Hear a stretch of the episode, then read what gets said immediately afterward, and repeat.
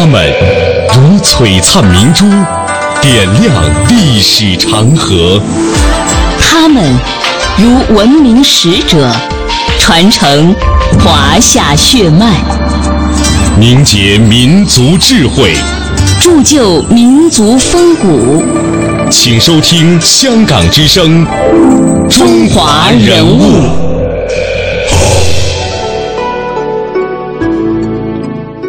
品读中华人物，启迪智慧人生。各位好，我是郑博。大家好，我是君阳。在今天的节目当中呢，我们将和大家一起走进的是方志敏。我们先来简要的了解一下，方志敏是江西省上饶市益阳县人。一九二二年八月，他加入中国社会主义青年团。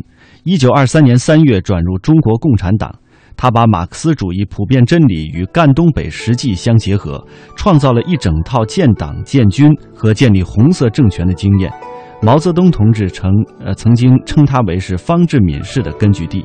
他在一九三五年被捕牺牲。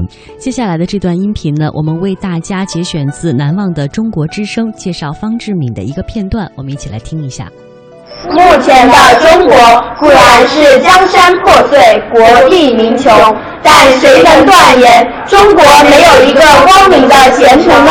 不，绝不会的。我们相信，可爱的中国，这是一个共产党人在监狱中写下的。就在写下这些文字的那一年夏天，他牺牲在狱中，只有三十六岁。他就是方志敏。闽浙赣省苏维埃政府主席，红十军政治委员。一九三五年是中国革命最困难的时候，方志敏为了完成掩护中央红军成功转移，带领部队且战且退，牵制住七倍于己的敌军，终因寡不敌众，弹尽援绝被捕了。逮着这样的大人物，两名士兵不急着回去邀功，凭着多年在国民党军中混事的经验，他们认定方志敏身上一定藏着不少金银财宝。可是从棉袄领子到棉袜底儿翻了个遍，也没有找到一文钱。方志敏女儿方梅回忆说：“就收了他一只干贝，一块怀表嘛。他们说你，我不相信你方志敏当了这么大的官也没有东西。”狱中的方志敏用指甲在床沿上刻出“视死如归”四个字。当时，国民党监狱的看守长林凤武向方志敏女儿回忆第一次见方志敏时的情景：“却摸到我的父亲的脚上了，已经化脓了。他很心动，他说：‘这是一种什么人？难道世界上有这样的人吗？带着脚镣，还一天到晚，他不就写可爱的中国吗？’”我们相信，到那时，到处都是活跃的创造，到处都是日新月异的进步。精神是他传承至今的财富，信仰是他永受敬仰的理由。清贫可爱的中国，狱中纪实，十六篇文稿，十四万字。方志敏在囚禁的最后岁月里，用手中的笔，留给了后人无尽的思考。这是一个共产党人最后的内心独白，关于信仰，关于操守，关于对国家民族深沉的大爱。人物穿越时空，人生启迪智慧，人文润泽心灵，人性彰显力量。香港之声，中华人物。为你细数那些被历史记住的名字。一九三五年，曾经有一位坚定的共产党员，在与黑暗的最后斗争中，写下了这样的一段对新中国的憧憬。朋友，我相信，到那时，到处都是活跃的创造，到处都是日新月异的进步。当这段憧憬如同一段准确的预言实现的时候，写下它的人已经献出了宝贵的生命。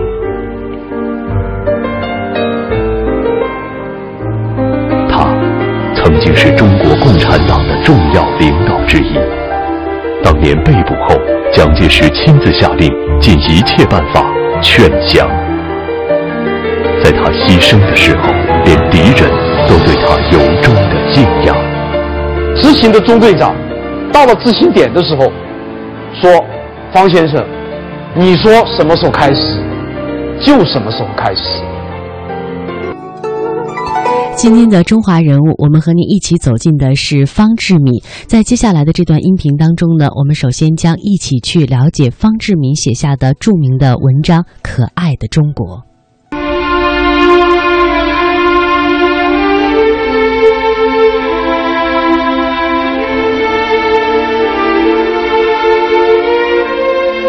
朋友，中国是生育我们的母亲。你们觉得这位母亲可爱吗？我想，你们是和我一样的见解，都觉得这位母亲是蛮可爱、蛮可爱的。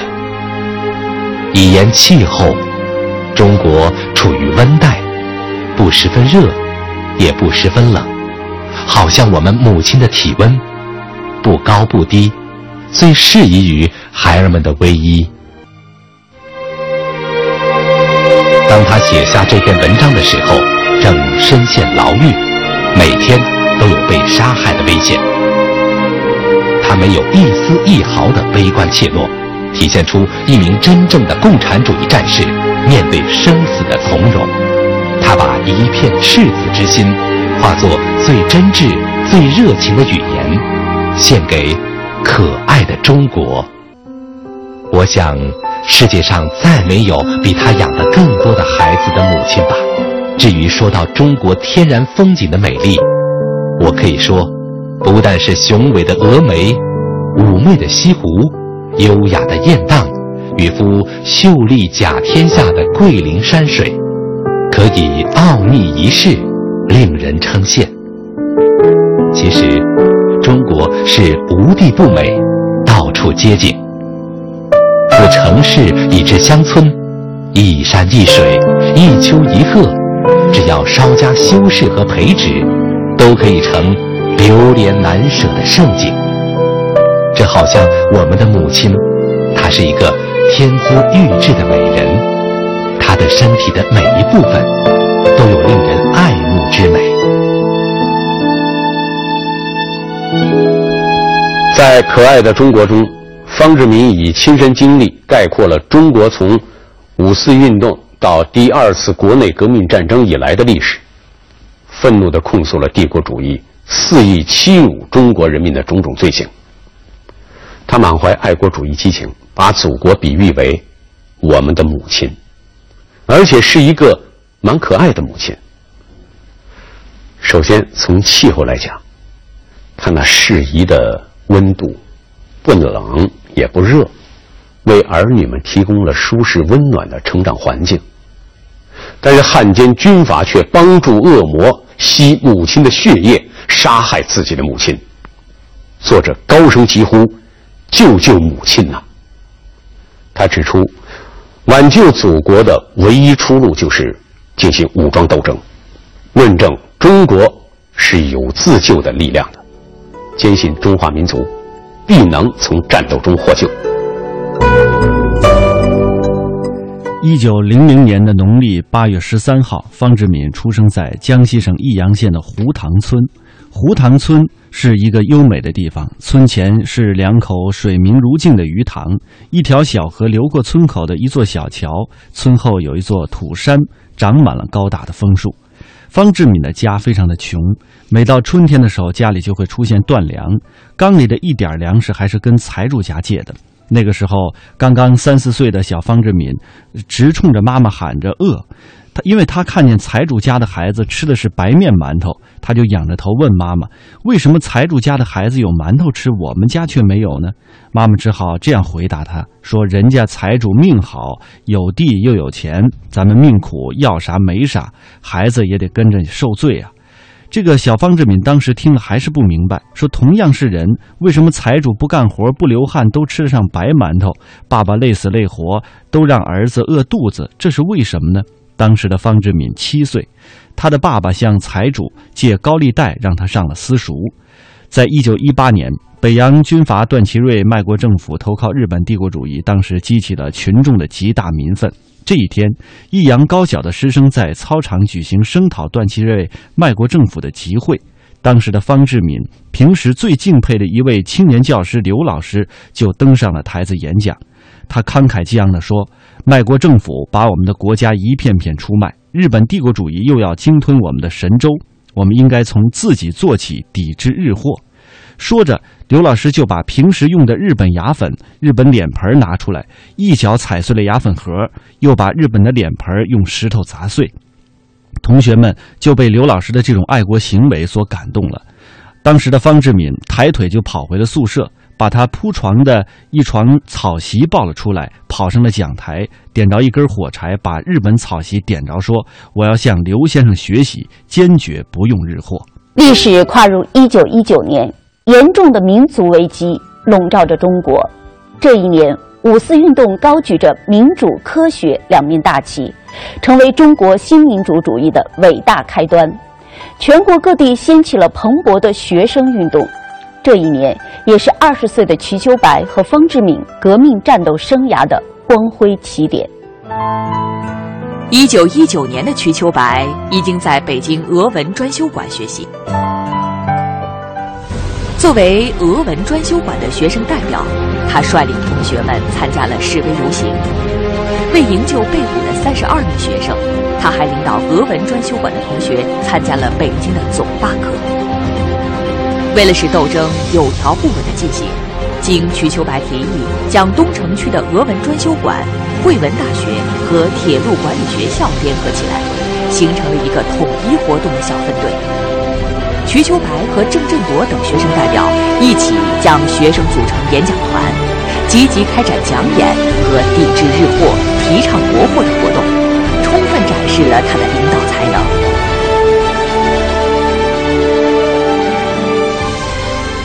七月下旬，山东省发生了军阀马良屠杀爱国群众的马良霍虏事件，引起全国人民的声援，要求取消山东戒严令。惩办马良，北京、天津、山东等地啊代表啊齐聚北京，联合请愿。瞿秋白也参加了这次斗争，结果被北京当局给逮捕，直到一个星期之后才被释放。由于劳累过度和狱中的恶劣条件呢，瞿秋白出狱之后就患上了肺病，开始吐血，大病了几个月。肺病这个病呢，在当时是个非常要命的病。一直没有痊愈。有人写信慰问他，瞿秋白呢就在回信中说：“干了这平生痛快事，区区吐血算什么？”这一年秋，方志敏以优异成绩考入江西省立第一甲种工业学校。南昌市和全国其他城市一样，也掀起了蓬蓬勃勃的学生运动。当时的南昌正值酷暑难忍的季节，方志敏头顶骄阳，身着长衫，手持“查禁日货”的小旗子，宣传讲演，号召人民反对帝国主义侵略，反对卖国的北洋军阀政府，一致行动起来，抵制日货。一九三五年一月，组成北上抗日先遣队的红十军团在通过怀玉山封锁线的时候，陷入了敌人的重围之中，部队被敌人截成了两截。方志敏当时率领着八百多人冲出了包围圈，却发现大部队没有跟上来。作为主要领导的方志敏提出了要去寻找被围的部队。一位负责人说：“你是主要领导，还是我去吧？”方志敏说：“不行，我没有理由留在这里，我要把战士们带出来。”他毫不犹豫，不顾个人的安危，又一次进入了敌人的包围圈，找到了大队人马。可是呢，大队人马已经被敌人的十四个团重重包围住，情况万分的危急。敌人是见人就杀，见粮就抢，见房就烧。红军被包围在了荒山当中。没有吃的，只能采集野果充饥。野菜后来也采集不到了，只能忍饥挨饿，一次次突围。部队经过与敌人激烈的搏斗，只剩下了八十多人。方志敏当时已经七天没有吃东西了，饿得两腿站不住。他带领着战士翻山越岭，鼓励战士们：吃不得苦，革不得命。苦算什么？越苦越要干。接下来的这一段音频是中央人民广播电台的广播剧《铁血英魂》方志敏在狱中的一个片段，我们一起来听一下。眼前是一小方铅灰色的天空，耳旁是一阵阵朔风的怒吼，身后是一扇禁锢着的铁门，脚下是一副沉重的镣铐。站在铁窗前的这位中年汉子，身材颀长，目光如炬。望着漫天飞舞的大雪，他似乎在想着什么。是的，他想起了曾几何时自己那运筹帷幄、决胜千里的日子，那横刀跃马、叱咤风云的岁月。出师未捷身先死，常使英雄泪满襟。或许，这两句诗正是这位待绝之囚此时此地心情的写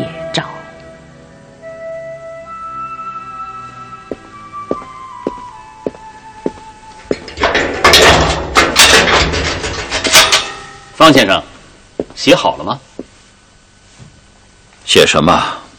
哦，钱处长让我来，呃，问你。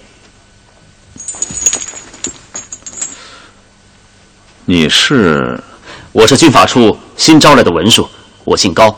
哦，我说怎么没见过你？以后我们就能经常见面了。我的办公室就在你的对面，钱处长让我顺便照顾你的饮食起居啊。照顾，我可是你们的囚犯呢。可你住的这是优待号，你不是一般的人物啊！真没想到，你就是大名鼎鼎的方志敏先生。怎么？不像是吗？是啊，曾经把我描绘成一个披着长发、青面獠牙、一天得吃一个人的怪物。可如今站在你面前的，并非如此，对吧？啊，对，对，而且是个文人雅士。没想到吧？我让你们没想到的还多呢。方先生。这事要不是亲耳所闻，我还真不敢相信。你们共产党的官儿，真的都像你这么廉洁吗？对，清贫洁白朴素的生活，这正是我们共产党人能为民众所拥戴而立于不败之地的所在。哦，是这样，怪不得我大舅他说，怎么你大舅啊？我大舅啊，前不久从景德镇来。说红军前几年打景德镇的时候，对老百姓秋毫无犯。说他活了七十多年，还从来没见过这么纪律严明的军队。我当时啊，还真有点不相信。如今看来，真是什么样的官儿，带出什么样的兵啊！哦，方先生，钱处长催问的是，告诉他，我方志敏没什么可写的。他休想从我这儿得到他想要的半个字。这，方先生，这，这样恐怕……看你文质彬彬的样子，谋个差事也不容易。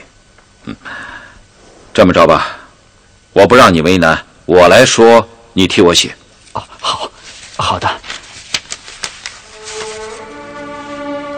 方志敏，益阳人，年三十六岁，知识分子。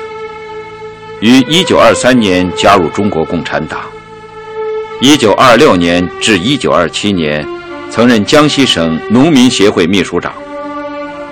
大革命失败后，潜回益阳进行土地革命运动，创造苏区和红军，历经八年的艰苦斗争。这次随红十军团去皖南行动，回苏区时被俘。我对于政治上总的意见。也就是共产党所主张的意见。这几十年所做的革命工作，都是公开的，详述不必要。写完了吧？啊，完了。落款写上方志敏，一九三五年一月二十九日。溯华夏五千年，英才辈出；激扬文字，书写风流；跌宕声韵，记录千秋；征战沙场，气吞山河。这里是香港之声《中华人物》。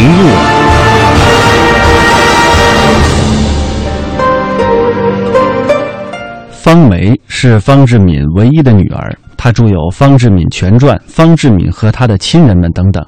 在方梅的眼中啊，父亲是一位多才多艺的英雄。他首先是一位杰出的军事家和农民运动领袖。他创建的赣东北苏区被毛主席称为是方志敏式根据地，而且他的文章充满着激情，文笔优美，大气磅礴。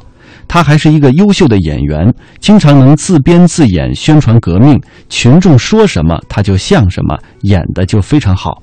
更加难能可贵的是，他还有着超前的经济眼光，发公债、做生意，为开展革命活动筹措经费，这些都展现了出色的经济工作才能。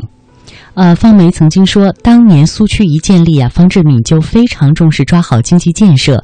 由于广辟了财源，发展了农工业的生产，所以呢，整个苏区成为了当时全国六大苏区当中经济状况最好的一个。对于巩固革命根据地起到了极为重要的作用。当年也是受到了毛主席的表扬。在今天节目的最后呢，我们为大家节选的这段音频是方志敏的另外一篇代表的文章《清贫》。呃。这也是他在狱中写的这样的一篇文章，呃，这也是今天中华人物的全部内容。感谢各位的收听，我们下期节目再会。再会。我从事革命斗争已经十余年了，在这长期的奋斗中，我一向是过着朴素的生活，从没有奢侈过。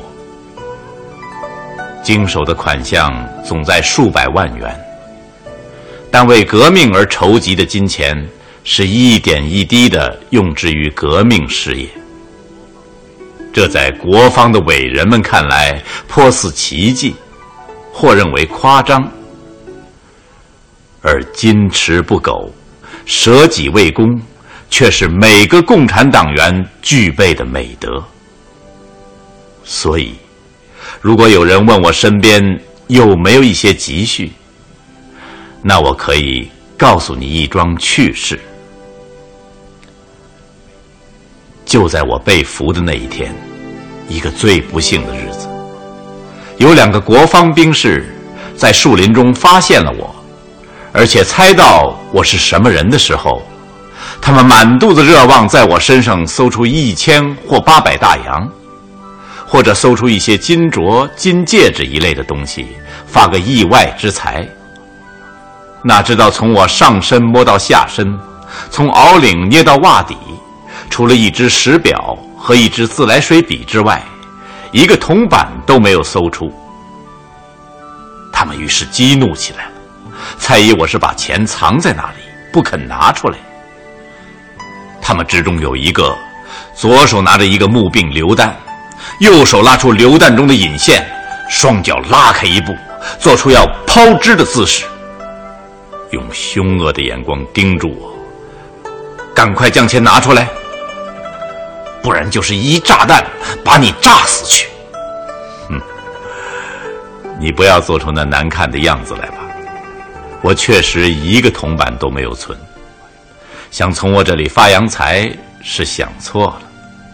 我微笑淡淡的说：“你骗谁？像你当大官的人会没有钱？”那榴弹的兵士坚不相信，绝不会没有钱的，一定是藏在那里。我是老出门的，骗不得我。另一个兵士一面说，一面弓着背重来一次，总期望着有新的发现。你们要相信我的话，不要瞎忙吧。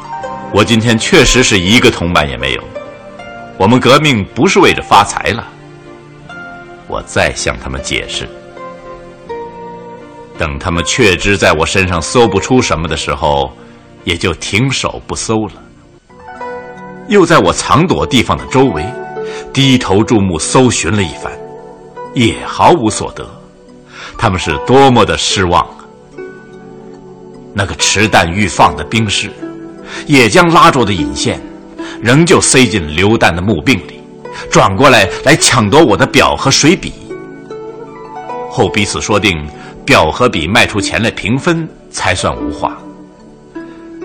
他们用怀疑而又惊异的目光，对我自上而下的望了几遍，就同声命令地说：“走吧。”溯华夏五千年，英才辈出；激扬文字，书写风流；跌宕声韵，记录千秋；征战沙场，气吞山河。这里是香港之声，中华人物。